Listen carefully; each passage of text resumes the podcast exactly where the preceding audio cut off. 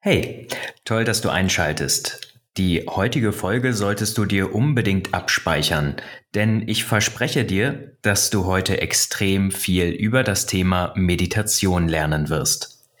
Ich spreche heute mit einem Schüler von Thich.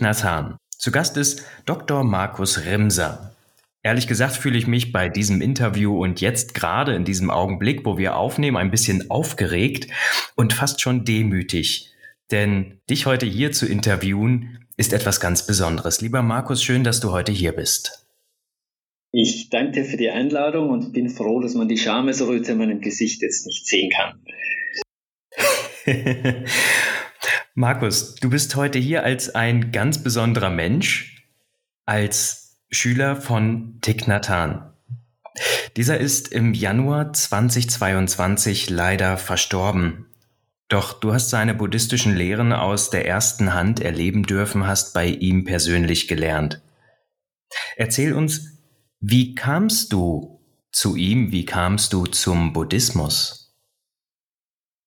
Ich bin immer wieder überrascht, so meine Biografie aus einer anderen Perspektive zu hören. Da klingt sie nämlich nach etwas Besonderem, äh, wenn ich so zurückblicke ist die Zeit für mich sehr mit Schicksalsschlägen verbunden und ich glaube, das teile ich mit, ich glaube, 90 Prozent aller Menschen, die auf dem spirituellen Weg sind.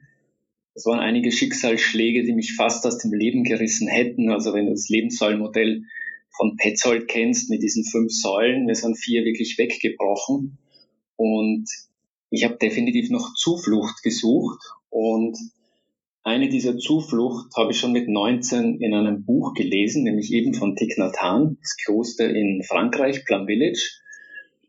Ja, und dann ist die Idee geboren, dorthin Zuflucht ne zu nehmen. Und das habe ich dann tatsächlich auch gemacht und hätte zu diesem Zeitpunkt nicht gedacht, dass es so eine lange Reise wird und so eine intensive Reise wird. Kannst du uns da ein bisschen mit reinholen?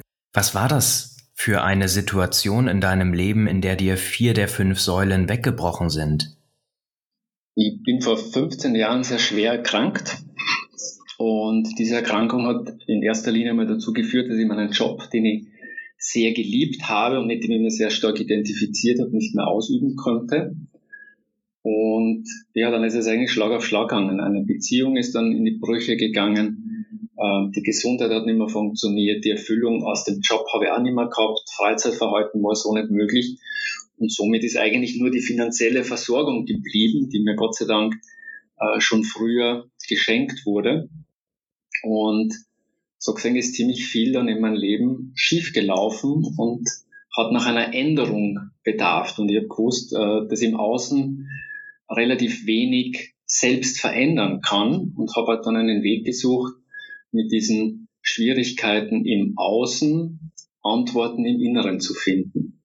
Und damit mehr oder minder aus den Schmerzen, die das alles verursacht hat, die einfach gegeben sind, zu vermeiden, dass ich mich ins Leiden reinsteigere. Und das ist auch schön die Brücke zum Buddhismus, die ja sehr stark trennt zwischen den Schmerzen und den, den unangenehmen Dingen, die im Außen passieren können, die normal sind, die zum Leben dazugehören, aber du hast immer noch die Möglichkeit im Inneren deine Resonanz dazu zu beeinflussen und damit Leiden zu verhindern. Also so gesehen ist Buddhismus ein, ein, ein wahrer Erlösungspragmatismus, also ein sehr einfacher Ansatz, wie du in dir selbst durch Innenschau und durch bewusst gesetzte Handlungen im Inneren halt auf äußere Schwierigkeiten, die das Leben auch mit sich bringt, gut reagieren kannst.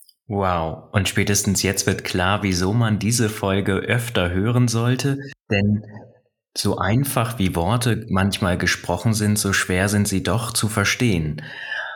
Und ich glaube, so geht es ganz vielen Menschen, die sich mit dem Buddhismus auseinandersetzen, dass sie eine lange Zeit benötigen, um die Lehren dahinter, die Ideen, die Grundprinzipien tatsächlich auch zu verinnerlichen. Wie sah das ganz konkret bei dir aus? Kann ich mir das so vorstellen, dass du dann ja ins Kloster gegangen bist? Genau so. Also mit Kloster war für mich verbunden ein spirituelles Rahmenprogramm, zumindest war das meine Erwartungshaltung, und einfach Möglichkeiten für mich aus den Dilemmata, die mein Leben hat mit sich gebracht hat, irgendwie rauszukommen. Und äh, ich habe gewusst, dass Meditation hilfreich sein kann, habe aber zwar Anleitungen zur Verfügung gehabt, aber mir hat diese persönliche Rückmeldung eines Lehrers, eines Meisters gefehlt, der mir gar keine Tipps gibt, sondern Wege aufzeigt, wie ich in meiner Innenschau mich selbst neu erfinden kann, meine eigene, meine eigene Geschichte neu reflektieren äh, und neu gestalten lernen kann. Und das war dann noch die erste große Enttäuschung im Kloster, nämlich dass es zwar dieses Rahmenprogramm gegeben hat, das aber definitiv unspiritueller war, als ich erwartet hatte. Also wir haben sehr viel Zeit mit Achtsamkeitsübungen verbracht, die aber für mich natürlich keine spirituellen Übungen waren, sondern das war einfach Tee trinken. Das war achtsam äh, den Hof fegen, äh, das war achtsam essen, achtsam spazieren gehen und die reine Meditationszeit, auf die ich mich eigentlich so gefreut hätte oder wo ich dachte, da steckt jetzt wirklich der Gamechanger drinnen, äh, war am Tag eigentlich mit zweimal 30 Minuten beschränkt. Und eine Zeit lang haben wir dann noch gechantet, aber in einer Sprache, die mir nicht zugänglich war. Ich habe da eigentlich zum ersten Mal gemerkt, welche Wut in mir steckt. Die Wut hat sich natürlich auf das Kloster, auf Tignatan, auf die Rahmenbedingungen projiziert. Und in einem der ersten Gespräche mit einem der Mönche war aber dann klar, genau das ist der Weg. Also äh, ich bin ja dorthin gegangen, um im Inneren Lösungen zu finden und habe dann durch die Wut erkannt, dass ich eigentlich schon wieder nicht im Inneren war, sondern in der Schuldzuweisung im Außen. Und das war perfekter Spiegel auch, auch für meine private Situation. Es bringt recht wenig, Ärzte zu verurteilen, es bringt recht wenig, Ex-Partner zu verurteilen, es bringt recht wenig, Geschäftspartner zu verurteilen, äh, Konfliktpartner zu verurteilen, die Politik zu verurteilen, Gesellschaft zu verurteilen. Es geht darum, dass du für dich einen Weg findest, in all dem, was sich zeigt, ich sage mal, lebensintelligent damit umzugehen, umgehen zu lernen. Und das war eigentlich schon die erste für mich sehr schwierige oder schwierig anzunehmende Lehre im Kloster. Aber genauso kann man sich vorstellen, also Klosteralltag, der eigentlich sie nicht wirklich vom normalen Alltag unterscheidet, aber eben mit einer Metaebene als, als, als Begleitspur, die die immer wieder auf dich selbst zurückwirft und diese Reflexionsschleife dir selbst gegenüber bietet. Sehr schön. Vielen Dank für die Ausführung. Ich glaube, damit hast du bei den Zuhörenden ein paar Bilder im Kopf erzeugt. Und auch bei mir kommen so Bilder wie Verzicht, Stille, Einsamkeit und eben die kritische Auseinandersetzung, die du gerade schon angesprochen hast mit den eigenen Gedanken, Gefühlen, Emotionen, all das, was in dieser Stille eben Raum findet. Du hast einen Umgang für dich gefunden und beschäftigst dich heute sehr mit dem Thema Meditation, aber auch immer auch mit der Achtsamkeit. Du hast gerade schon gesagt, dass die Achtsamkeit im Prinzip 80 Prozent des Tages im Kloster ausgemacht haben und die Meditation eher ein geringer Anteil waren. Heute beschäftigst du dich sehr stark mit dem Thema der Vipassana-Meditation. Kannst du uns in diese Entwicklung ein bisschen mit reinholen? Du meinst die Entwicklung der Vipassana oder in meine Entwicklung aus der Achtsamkeitspraxis über das Kloster und dann letztlich zu einer der ältesten buddhistischen Meditationspraktiken des Vipassana. In erster Linie meinte ich jetzt tatsächlich gerade deine Entwicklung, wie du dorthin gekommen bist, aber vielleicht kannst du mit zwei, drei Worten ja die Vipassana-Meditation noch einmal kurz definieren. Dieser Prozess, also damit meine ich jetzt meinen Entwicklungsprozess, der beschreibt eigentlich ein immer wieder tiefer gehen, ein tieferes Schürfen. Und es beginnt am Anfang mit dem Denken, dass man einen Ablauf bräuchte, dass man ein, eine bestimmte Struktur bräuchte, um letztlich loslassen zu lernen. Das hat für mich das Kloster sehr eindrucksvoll gezeigt, Aber irgendwann, wenn du diese Struktur hast, merkst du, dass sich deine Probleme, deine Herausforderungen zwar etwas besser strukturieren lassen, aber du kommst noch nicht an die Wurzel. Und die Wurzel ist deshalb oft so schwer ersichtlich, weil der Geist sehr unruhig ist. Also du kannst zwar mit äußeren Rahmenbedingungen wie Zeitmanagement, Arbeitstechniken dieses Chaos im Kopf etwas strukturieren, das bleiben aber äußere Maßnahmen. Und irgendwann kommt der Punkt, dass du auf die inneren Strukturierungsmechanismen schauen solltest und dem Geist Ruhe gönnen solltest. Und das führt dazu, dass du mal schauen musst, was treibt in deinem Geist den Geist eigentlich ständig in diese Unruhe. Und dazu ist die Ruhemeditation, die Thich Nhat ja auch praktiziert. Thich Nhat ist ja eher dem Zen-Buddhismus, dem Sati-Zen zugeordnet, der Achtsamkeit einfach benutzt, um den Geist in die Stille zu bringen. Wobei man jetzt Stille, Stille betrifft für mich den Kopf, ich füge immer gerne die Stillung dazu, die Stillung des Herzens.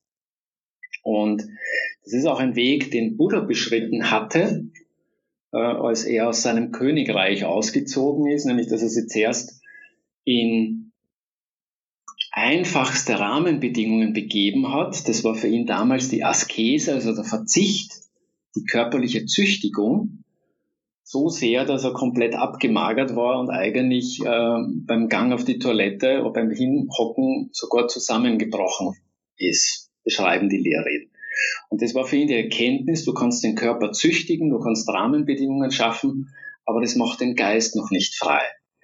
Und dann hat er weiter nach Lösungen gesucht und ist auf die Konzentrationsmethoden, auf die Meditation, auf die Ruhemeditation gekommen und hat die bis zur tiefsten Versenkung praktiziert, konnte seinen Geist sofort schnell in die Stille bringen, aber auch das hat dazu geführt, dass er bemerkt hat, in dem Moment, wo die Stille vorbei ist, beginnt das Chaos wieder von vorne. Das heißt, selbst die Stillung des Geistes ist bedingt. Es ist so ähnlich wie mhm. eine Lokalanästhesie beim Zahnarzt. Äh, es ist eine Stille, die zeitlich bedingt ist, aber wenn die Narkose nachlässt, dann kommt der Schmerz wieder durch. Und das war der Grund, warum er dann einen Schritt weiter gegangen ist und sich selbst, seinen Geist erforscht hat und erkannt hat, dass tatsächliche Befreiung nicht durch Askese, also durch Struktur im Außen, auch nicht durch Geistesruhe, also Struktur und Stillung im Inneren, sondern eigentlich nur über Einsicht und Erkenntnis gelangt. Und Einsicht, Einsichtsmeditation heißt Vipassana und bedeutet, äh, die Ruhe des Geistes zu nutzen, um Muster zu durchschauen um zu erkennen, ähm, welche Dramen sich abspielen, welche Konzepte hier wirken und durch ein Ausklingen lassen dieser Konzepte Befreiung zu finden. Du kannst es ungefähr so vorstellen, ich weiß nicht, wie es in deiner Kindheit war, aber in meiner Kindheit gab es ein Spielzeug, das war so ein Kreisel. Da hast du drauf gedrückt mhm. und der Kreisel hat gekreist, gekreist, gekreist, bis ihm die Schwungkraft nachgelassen und dann ist er umgefallen. Und du kannst dir unseren Geist so vorstellen, dass in diesem Geist jeder Mensch einige mehrere solcher Kreisel laufen hat. Also das sind Glaubenssätze, das sind Konzepte, das sind Geschichten über sich selbst, über die anderen, über das Leben, die wir glauben, bedeutet äh, immer wieder betätigen. Das heißt, dieser Kreisel, sobald er ins Stoppen kommen würde, beginnen wir wieder drauf zu drücken. Und dieser Geistesstille, in der Samatha, also Samadhi, in Samatha-Praxis, also Ruhemeditation, lenkt Buddha dann die Perspektive auf, was läuft im Geist, welche Muster, welche Kreisel sind hier am Laufen. Und in dem Moment, wo der Geist eine Bewegung macht, diesen Kreisel wieder zu aktivieren, lässt er los. Mhm. Mit dem Ziel oder mit dem Endergebnis, dass dieser Kreisel dann zum Verklingen beginnt und irgendwann einmal, wenn du das oft genug auslaufen hast lassen, er nicht wieder von neuem startet. Und das ist diese Befreiung, die die Vipassana-Tradition so in den Mittelpunkt hebt. Also eine Einsicht in die Dinge, wie sie laufen und dann ein weises Agieren mit dieser Erkenntnis. Das ist auch der Grund, warum Buddha immer wieder betont hat, glaube nichts, was ich sage, sondern setz dich hin und erforsche es selbst. Und ich glaube, am mhm. Orakel von Delphi steht ja auch dieser Leitspruch, erkenne dich selbst. Und das ist was, was die meisten mystischen Traditionen mehr oder minder als Credo haben, nämlich die Selbsterkenntnis wirkt befreiend. Und das ist das, was die buddhistische Meditation in, meiner Wahrnehmung einzigartig macht, nämlich diesen Aspekt auf diese Befreiung. Also nicht nur Stillung des Geistes, des Herzgeistes, sondern Erkenntnis und über diese Erkenntnis Ausstieg aus allen Dramen und zwar jetzt in diesem Leben. Das ist so die Kernbotschaft des Buddha und das ist mir ein Anliegen, dass das auch durchkommt, weil es geht in vielen Bestrebungen, die den Buddhismus mittlerweile aufgreifen, die Achtsamkeitsbewegung zum Beispiel, hm. leider verloren. Es bleiben Konzepte, theoretische Konstrukte, es bleiben Techniken über, aber so die Ideologie, wofür mache ich das, warum mache ich es, wie mache ich es, das wird selten vermittelt. Also Einsicht und Auflösung sind so die Kernbotschaften der Meditation im buddhistischen Sinne, die eigenen Überzeugungen, Glaubenssätze immer wieder zu hinterfragen und sich selber dadurch natürlich auch ein bisschen besser verstehen zu lernen. Jein, ich muss etwas korrigieren, weil in dem Hinterfragen und Reflektieren äh, steckt eine Falle drinnen, nämlich es ist kein kognitives, kein intellektuelles Hinterfragen und Reflektieren, sondern das ist ein Intuit, eine intuitive Schau. Also nicht etwas, das du tust, sondern etwas, das du kriegst. Also Vipassana ist keine Technik, die du tust, die wird leider so vermittelt durch Goenka und äh, die Mahasi-Tradition. Aber Einsicht ist etwas, das dann entsteht, wenn du komplett losgelassen hast. Das kannst du dir so vorstellen, wenn du deinen Schlüsselbund suchst äh, und ihn nicht findest, dann wird man immer krampfhafter und, und ärgert sich, wo habe ich den verlegt und sucht und sucht und sucht. Und irgendwann gibt man die Suche auf. Und in dem Moment, in dem man die Suche aufgibt, zack, erscheint plötzlich ein Geistesblitz und du weißt, wo du ihn hingelegt hast. Und die Passen, also Einsicht, ist nicht etwas, das du am Schreibtisch machst oder das du durch ein Tagebuch führen, durch Journaling oder wie, wie auch immer diese Techniken jetzt genannt werden, erzielst, sondern das ist etwas, das dich ereilt aber erst dann, wenn dein Geist komplett losgelassen hat. Also wenn die Taoisten sagen, dieses Wu-Wei passiert, also dieses Handeln ohne zu handeln, oder anders formuliert, nicht du handelst in einer Situation, sondern die Situation handelt durch dich. Du bist quasi das, das Sprachrohr der, der Situation oder das Handlungsorgan der Situation. Es gibt kein Ego mehr, das aktiv ist, sondern reines Sein, reine Handlung. Und so ist auch die Meditation zu verstehen. Also Meditation ist ja ein mittelpunktloses Gewahrsein. Also ein Gewahrsein all dessen, aber ohne einen Beobachter. Das ist auch ganz wichtig, weil dieser Beobachter immer wieder so postuliert wird, wenn du beobachten kannst, wie es, einen, wie es in deinem Geist vorgeht. Das wäre die Meditation. Nein, das ist nur ein Hilfskonzept, auf dem kannst du mhm. eine Ich-Substanz bauen. Auch den musst du loslassen. Aber reines Gewahrsein, ohne dass es jemand gibt, der sich einmischen muss, der mit den Phänomenen, den Objekten im Geist, die auftauchen, spielen muss, sich beschäftigen muss, etwas tun oder etwas nicht tun muss. Dieses völlig losgelassene. Und das setzt voraus, dass du auch dich selbst oder dein Selbstkonzept losgelassen hast. Und das ist einer der drei Grundpfeiler der buddhistischen Lehre, nämlich die Nicht-Selbst-Lehre.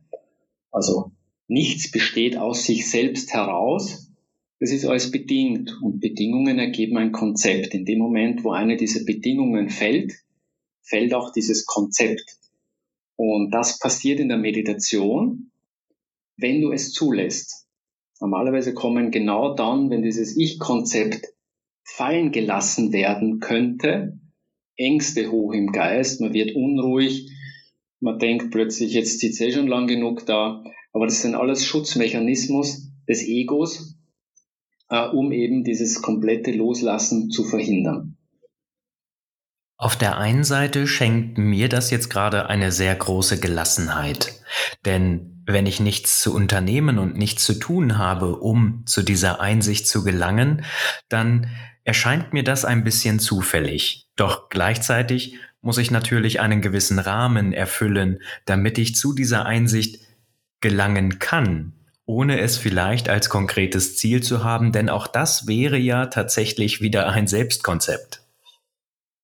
Korrekt. Also es ist meines Erachtens kein Widerspruch zwischen Handeln ohne zu handeln, äh, sondern das bedeutet ja eigentlich nur, dass man spontan, situationselastisch und vor allem absichtslos agiert.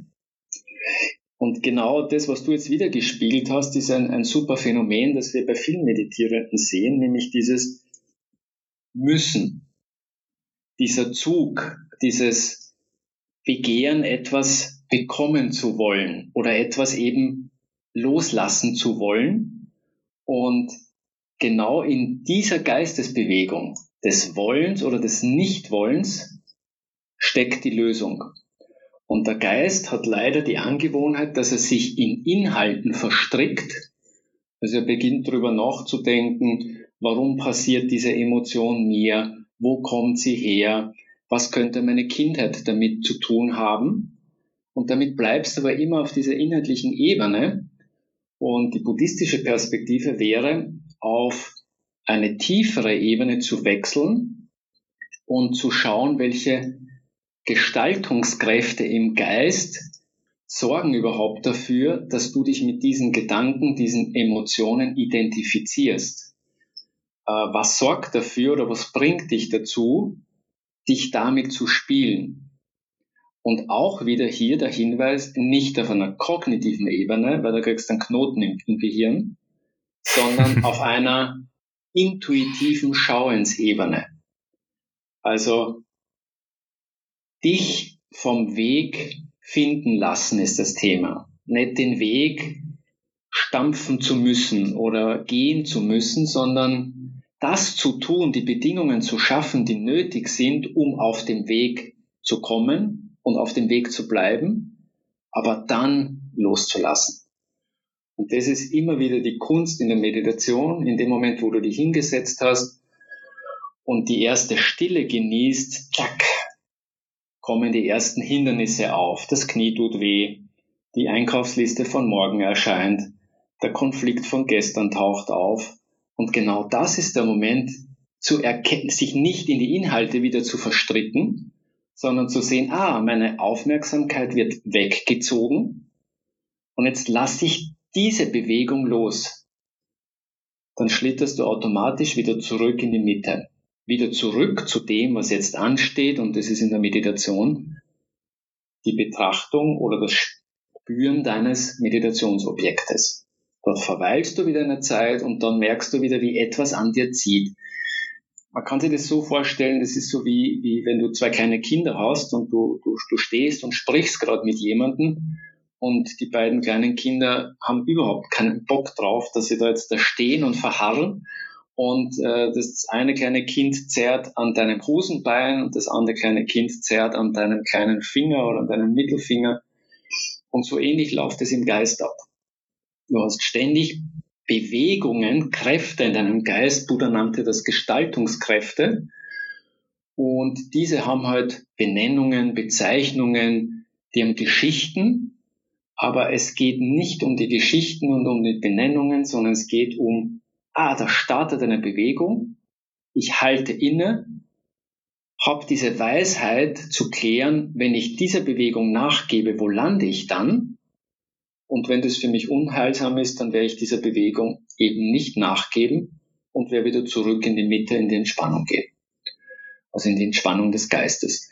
Und das ist klassische Meditation, jetzt hoffentlich einfach verständlich äh, beschrieben, wie sie Minute für Minute abläuft. Egal ob jetzt in formaler Praxis oder informeller Praxis, weil selbst wenn du achtsame Gehmeditation machst, wirst du sehr schnell bemerken, dass da plötzlich irgendwas zu sehen ist, was dein Interesse weckt. Zack, die Aufmerksamkeit ist dort. Und dann heißt es wieder, ah, diese Bewegung zu erkennen und je klarer du wirst, je achtsamer du wirst, umso eher erkennst du, dass dein Geist sich bewegen möchte. Wenn du nicht achtsam bist und nicht trainiert, dann erkennst du das erst, wenn deine Aufmerksamkeit bereits woanders ist. Minutenlang später oft. Aber Achtsamkeit und Meditation schult eben dieses, diese Vorgänge im Geist, diese Gestaltungskräfte in ihrem Wirken zu verstehen und zu erkennen, wenn sie aktiv sind und dann zu entscheiden, gehe ich dem nach oder eben nicht. Und diesen Freiraum zu kultivieren, das ist die Aufgabe der Meditation. Meditation und Achtsamkeit hängen also untrennbar miteinander zusammen.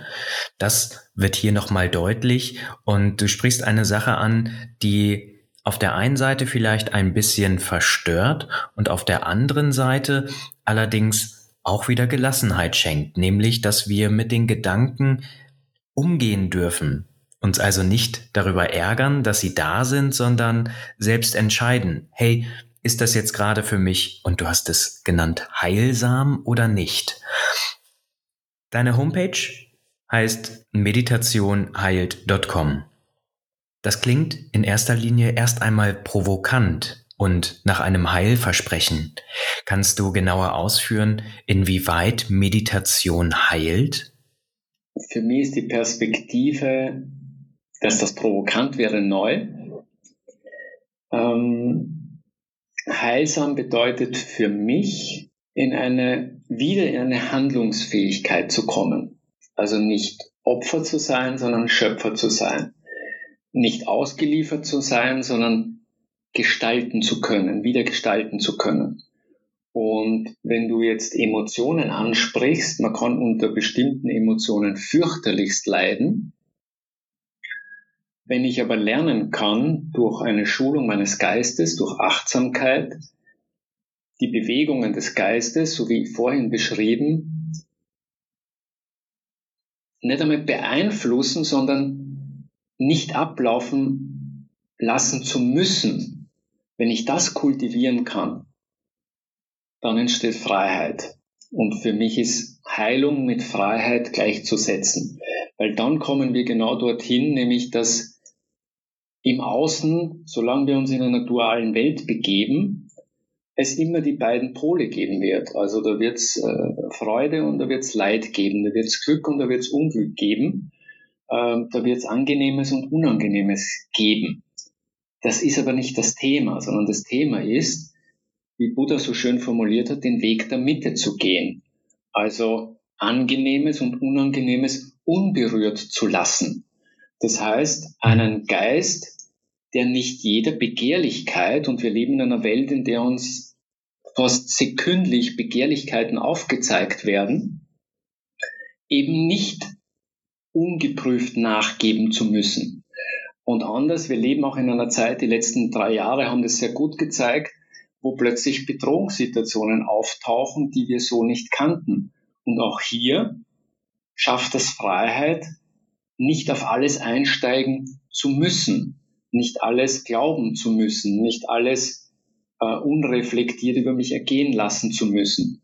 Und das ist für mich Heilung, also diese Befreiung aus Zwängen, die scheinbar im Außen bestehen, hin zu einer Freiheit des inneren Umgangs mit den Dingen, die ich sowieso so nicht abändern kann. Und das ist ja das, was Buddha in seinen Lehrreden immer wieder schön beschreibt, äh, das ganze Leben ist mit Leiden vollzogen.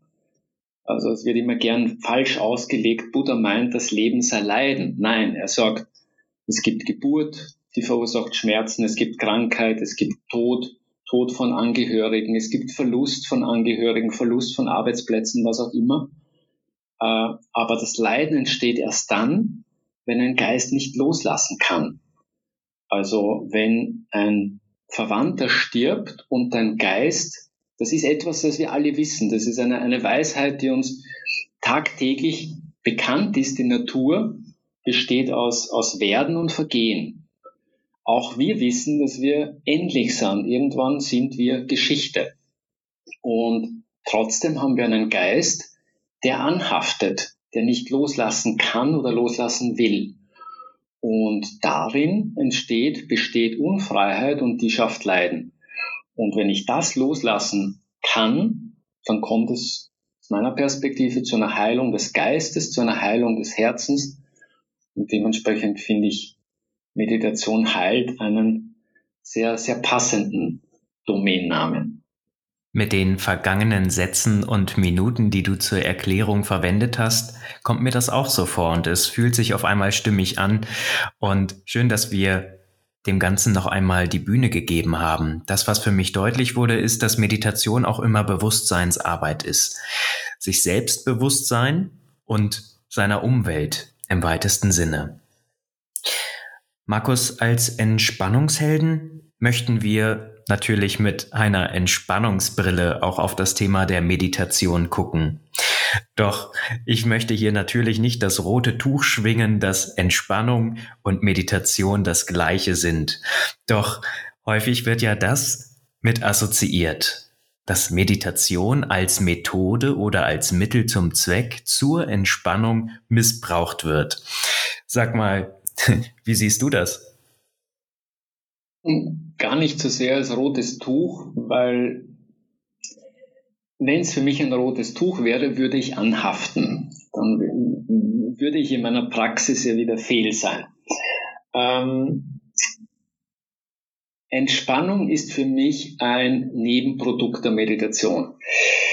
Ähm, und zu behaupten, dass Meditation Entspannung wäre, halte ich deshalb nicht für, für zielführend, weil das wäre ungefähr genauso wie Du trittst einen rostigen Nagel ein, gehst ins Krankenhaus, äh, dort wird man dich operieren, gibt dir eine Narkose, um eben diesen rostigen Nagel rauszuschneiden. Äh, und wenn du dann sagen würdest, diese Operation war eine Entspannungsmethode, ist es ungefähr genauso gleich, wenn du sagst, Meditation wäre eine Entspannungsmethode.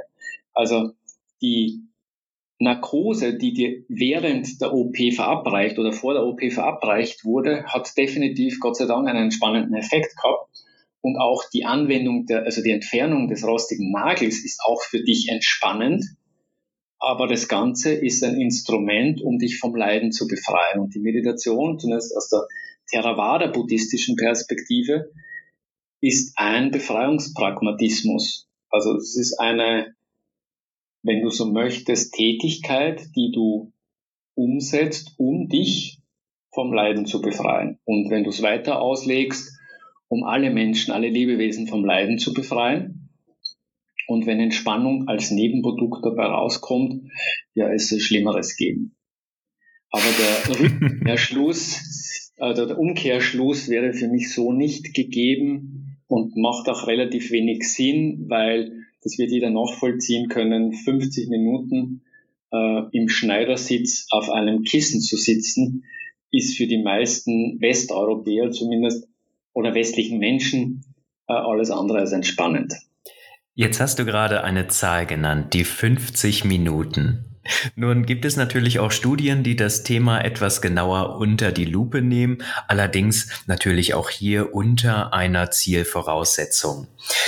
Die Studienlage sieht aktuell 13 Minuten pro Tag als effektive Meditationspraxis und bringt so die positivsten Effekte der Meditation hervor. Sind es 13, sind es 50 oder wie viele Minuten tatsächlich, die wir täglich auf dem Kissen verbringen dürfen? Ich könnte jetzt als Wissenschaftler darauf antworten, aber Antwort aus der meditierenden Erfahrung oder aus der meditierenden Perspektive. Es ist immer jetzt. Auch die 13 Minuten ist jetzt, jetzt, jetzt, jetzt. Es macht überhaupt keinen Sinn, ähm, Zeitangaben, Kriterien, Ausmaße zu definieren, weil es immer nur ums Jetzt geht. Punkt. Aber natürlich brauchst du, um gewisse Ziele und Gewohnheiten zu entwickeln, einmal eine eine Grundkompetenz, eine Grundfähigkeit und die ist bei der Meditation auch mit Zeit gemessen, weil es ja nicht darum geht, wenn jetzt Achtsamkeit als eine Kernkompetenz der Meditation hernehme, es geht ja nicht darum, achtsam zu sein, sondern es geht darum, möglichst lange achtsam zu bleiben. Also achtsam ist jeder Mensch, sonst würde er, wenn er den Schluss gefasst hat, auf die Toilette zu gehen, nicht zur Toilette kommen, weil er zwischendrin vergessen würde, warum er sie auf den Weg gemacht hätte. Also die Achtsamkeit, die wir da so hochjubeln, ist keine außergewöhnliche Fähigkeit, sondern sie ist in jedem Geist, in jedem Bewusstsein drinnen. Aber was nicht drinnen ist, ist, das über einen längeren Zeitraum kontinuierlich hochzuhalten. Und das muss man lernen. Das ist auch gut vergleichbar mit einem Ausdauertraining wenn du körperliche Beschwerden hast und der Arzt sagt, naja, ein bisschen bewusster essen, weniger rauchen und trinken und vielleicht ein bisschen mehr Bewegung machen, dann wirst du wahrscheinlich mit 13 Minuten Bewegung am Tag zwar besser unterwegs sein, als wenn du dich gar nicht bewegst, aber um das Herz-Kreislauf-System zu trainieren, braucht es halt eine bestimmte Intensität und es braucht eine bestimmte zeitliche Konstanz. Und Deshalb würde ich aus der Praxis behaupten, 13 Minuten am Tag, vergiss es. Also du kannst so vielleicht die 13 Minuten verhindern, dass du was Schlimmeres tust, aber um deinen Geist zu befreien, um Gewohnheiten, die du über 30, 40, 50 Jahre kultiviert hast, davon auszugehen, dass du das mit 13 Minuten pro Tag lösen kannst, äh, das heute für ein Fehlversprechen. Aber wie gesagt, es geht nicht um diese Frage, es geht darum, dass du eine Bewusstheit dafür kriegst, dass es immer jetzt ist. Jetzt ist Meditation. Nicht, wenn der Podcast-Folge fertig aufgenommen ist, setze ich mich aufs Kissen, sondern jetzt ist Meditation. Also die Hauptfrage ist nicht, wie bringe ich die Meditation in meinen Alltag, sondern die Hauptfrage ist, wie mache ich meinen Alltag zur Meditation? Und wenn ich jetzt mit dir spreche, ist jetzt Meditation angesagt. Da gibt es, während ich mit dir spreche, Spuren von, äh, was habe ich da jetzt für ein Blödsinn verzapft, äh, oder das hätte ich besser formulieren können, oder na, eigentlich formuliere ich ganz super, ich bin ganz stolz auf mich, was ich alles weiß. Also äh, Bewusstheit, Achtsamkeit bedeutet, jetzt zu sein mit all dem, was sich zeigt, und aber frei zu sein von dem, was sich zeigt. Nicht nachlaufen zu müssen, nicht auf irgendeinem, oh Gottes, um Gottes Willen, jetzt habe ich mich blamiert, jetzt werden Hunderttausende von Menschen, die deinen Podcast hören, äh, mitkriegen, wie wenig Ahnung ich von Meditieren habe, sondern, ah, okay, die Stimme ist da, zurück zur Übung und die bedeutet Atmung spüren und sprechen. Und sprechen, was rauskommt, nicht was habe ich mir überlegt, äh, was möchte ich sagen, sondern du gibst eine Frage vor und ich schaue, wie ich darauf resoniere und lasse los. Und das, was du, Schrägstrich ihr zu hören bekommt, ist das, was ich loslasse. Und das ist Meditation. Also ich kann es als Meditation betreiben. Ich könnte aber auch jetzt starr im Perfektionismus gefangen da sitzen und grübeln und es gut machen wollen. Ähm, ich habe nur nicht die Erfahrung, dass das unbedingt besser wäre. Und das bedeutet wieder Meditation im Sinn von Freiheit. Freiheit in Handlung, trotz der Wahrnehmung, dass der andere es auch läuft.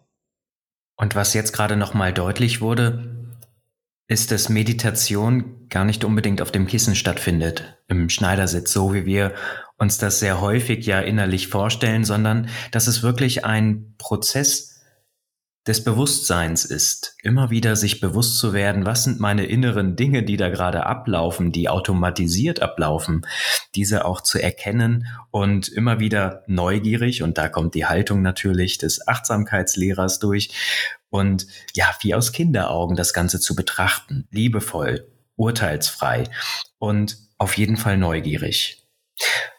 Markus, vielen Dank schon einmal für den Einblick und vor allem auch deine Perspektive, die du sehr, sehr gut beschrieben hast. Wobei auch das ja eine Wertung nur aus meinen Augen und aus meiner Brille ist. Es ist auch das vorhin Gesagte mit ähm, mit diesem Wohlwollen, dieses Mitfühlende, dieses Wertfrei, auch das ist eine Wertung. Also wenn ich, äh, John Kabat-Zinn sagt, der Achtsamkeit wertet nicht, da würde Buddha Einspruch erheben. Es gibt äh, eine Menge von Lehrreden, wo Buddha genau darauf hindeutet, dass Achtsamkeit sehr wohl unterscheidet und äh, den Geist ja vor Unheilsamen beschützen soll.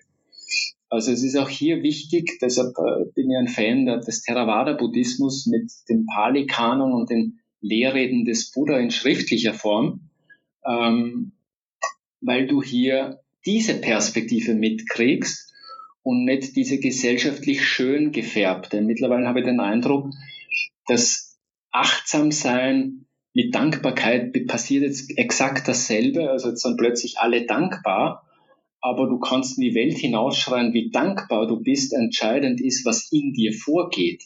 Also ob du Dankbarkeit bist. Also im Tao Te Ching gibt es den schönen Vers, ähm, wahre Worte sind nicht schön, schöne Worte sind nicht wahr. Und wir können achtsam und dankbar sprechen, aber entscheidend ist die Haltung.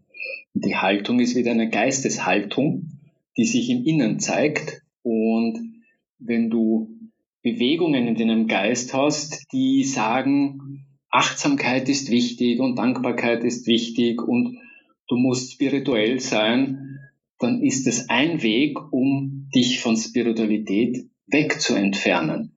Genauso wie Achtsamkeitsübungen oft so angeleitet werden, dass sie zum Denken verführen. Also wenn ihr Gehmeditation macht und mir jemand sagt, was spürst du beim Gehen? Was siehst du beim Gehen? Das ist eine Anleitung zum Denken, aber nicht für Achtsamkeit. Also wenn wir was brauchen, dann ist es den, den Geist wieder in den Körper zu bringen, den Körper wieder zu bewohnen, dieses Herz-Geist-System zu erleben, weil erdenken können wir sowieso. Im Denken sind wir perfekt. Aber es geht darum, achtsam zu sein und nicht achtsam zu denken. Eine sehr wichtige Ausführung an der Stelle, die mir auch nochmal klar gemacht hat, wo ich gerade stehe. Vielen Dank dafür. Markus, wie hat sich denn dein Leben seither verändert? Wo stehst du heute beruflich? Ich tue mir schwer, die Frage zu beantworten, weil die Dramen von vor 15 Jahren sind nach wie vor dieselben. Also ich, kann nicht zu den Menschen, die sagen, Meditation hat mein Leben verändert. Ähm, ich erkenne dieselben Dramen. Ich habe sogar den Eindruck, dass diese Kreisel, die ich vorhin beschrieben habe, äh, beschrieben habe sogar noch heftiger kreiseln. Aber ich bin mir dessen bewusst und ich schaffe es immer mehr und immer häufiger, auf die Kupplung zu steigen und damit die Zahnräder nicht ineinander greifen zu lassen. Und es ist eine der, der, der spannendsten Fragen auch unter Meditationslehrern, nämlich wie, wie kann ich Meditationserfolg messen? Und das ist in der Tat wirklich sehr, sehr schwer zu messen, aber es gibt so Anhaltspunkte, und für mich wären Anhaltspunkte vor zehn Jahren habe ich mich geärgert, wie jemand XYZ zu mir gesagt hat. Heute, wenn jemand XYZ zu mir sagt, merke ich, da ist Ärger da,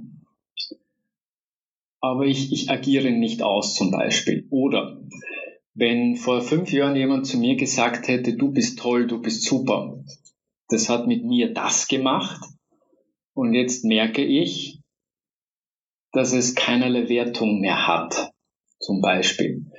Also, äh, oder das, äh, für, für, mich war, einige meiner Mitarbeiter haben einen Spaß äh, über mich gemacht. Wenn ich ein Auto mehr als sechs Monate gefahren bin, habe ich es gewechselt. Und die haben dann Spaß aber immer wieder gesagt, wenn das Auto ihnen schmutzig ist, dann kauft sie der Chef ein neues.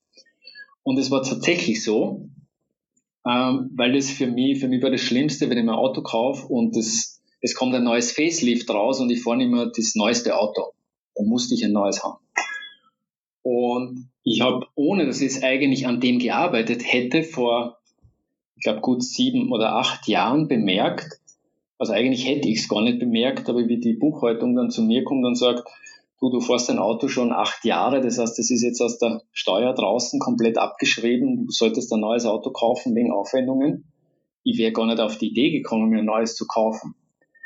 Also es, es passieren viele Dinge, die sich oft gar nicht so drastisch bemerkbar machen, sondern sehr im Kleinen, im Feinen, im Verborgenen. Aber die schaffen mehr Lebensqualität, mehr Freiheit. Und beruflich mache ich nichts anderes als vorher, aber ich mache es anders. Äh, viel spontaner, viel intuitiver, viel gelassener, ähm, ruhiger. Es hat sich die Erlebensqualität dessen verändert. Also, was sich früher zum Beispiel extrem geil angefühlt hat, fühlt sich jetzt in Körperempfindungen an. Also ich habe nicht mehr die Benennung, wow, das ist geil und das löst in mir eine weitere Kettenreaktion aus, bis hin zu, was bin ich nicht für ein geiler Typ, sondern es bleibt auf der Ebene der Empfindungen. Es ist ein vollständigeres Erleben, ohne ein Interpretieren, benennen müssen, bewerten müssen dessen, was abgeht. Und das schafft wieder Freiheit im Geist, weil du dann einfach viele Dinge wahrnimmst, ohne sie mental durchkauen zu müssen. Also ich würde sagen, es hat sich nicht allzu viel verändert im Was, aber im Wie schreckt dich im Erleben doch vieles. Aber du könntest nicht sagen, äh, wenn du meditierst, dann kommt X, Y oder Z raus. Das würde ich mir nicht behaupten trauen, zumindest mit meiner Erfahrung. Okay, eine, ein ganz spannender Einblick in deinen beruflichen Alltag, ohne dass wir wissen, was du beruflich machst. Was wir allerdings wissen ist, dass du ein buddhistisches Zentrum gegründet hast und dort Retreats anbietest und über genau diese Lehren, über die wir heute auch gesprochen haben, berichtest und sie weitergibst. Magst du dazu vielleicht noch zwei, drei Sätze sagen? Ja, sehr gerne. Also äh, um das Geheimnis zu lüften, ich bin an und für sich äh, Unternehmensberater mit Schwerpunkt Human Resources Management. Also wir machen Personalentwicklungsberatung für große Firmen und da zählt natürlich auch mittlerweile das Thema Achtsamkeit in Unternehmen dazu. Ähm, wobei ich da eher gern den Meditationsaspekt äh, drinnen habe, weil es für mich geht es um Geistesschulung, ähm, die Muster aufbrechen soll, die den Umgang mit sich selbst und anderen erleichtern soll. Und es geht nicht darum, Rituale zu vollziehen, Entspannungsübungen zu machen. Wenn du einen Bodyscan durchführst zum Beispiel und behauptest, der wäre jetzt buddhistisch, äh, sehe ich persönlich wenig Unterschied zu einer progressiven Muskelentspannung, wenn dieser buddhistische Kontext dazu fehlt.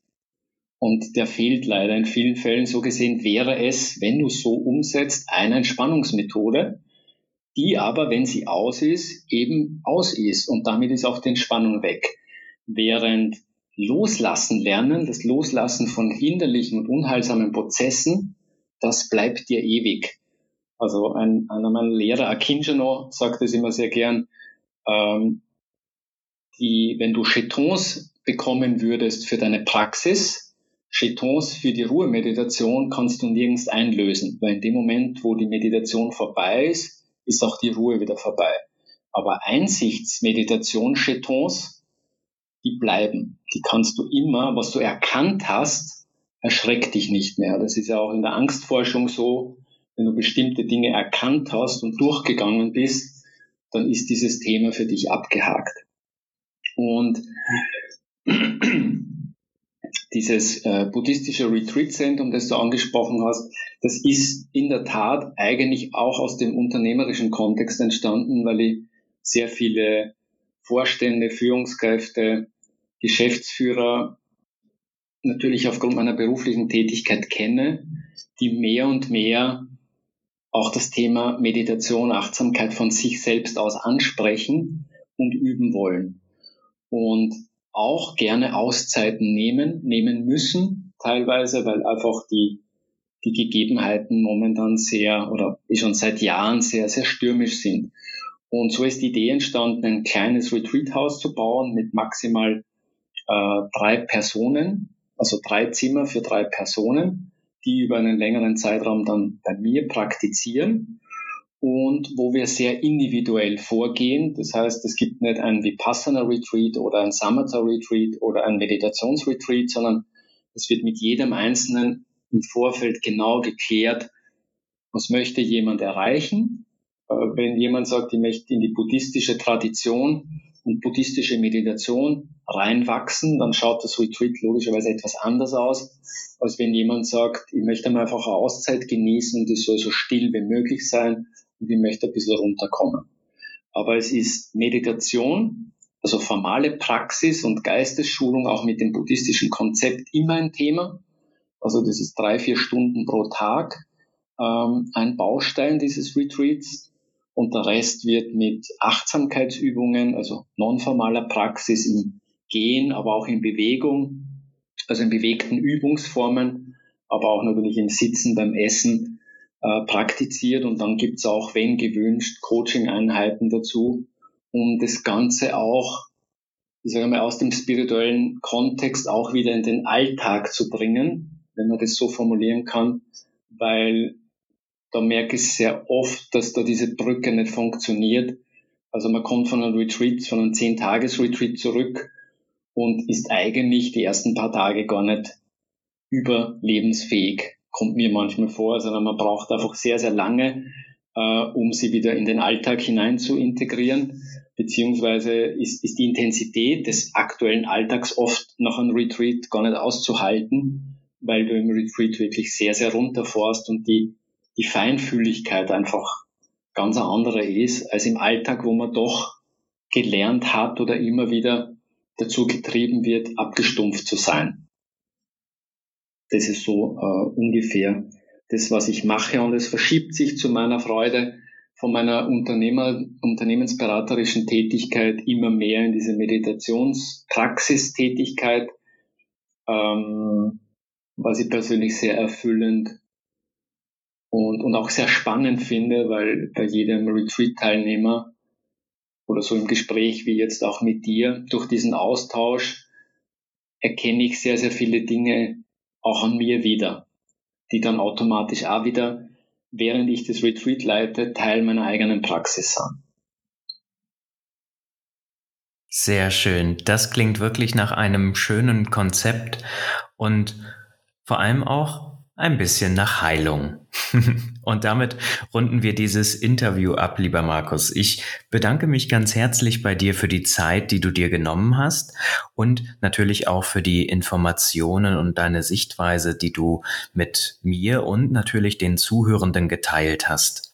Ich hab das Vergnügen, gleich im Schnitt ja diese Folge noch mehrmals zu hören, denn ich glaube, so einfach wie manch andere Folgen wird diese zwar nicht sein, doch wenn es um das Thema Spiritualität geht, kann man das, glaube ich, auch nicht erwarten. In diesem Sinne wünsche ich dir jetzt noch einen schönen Tag und bedanke mich noch einmal ganz, ganz herzlich bei dir dafür, dass du heute hier mit dabei warst. Ich sage auch danke, Johannes, und wünsche allen, die zuhören, wenn es mehrmals ist, viel Spaß bei der Podcast-Folge.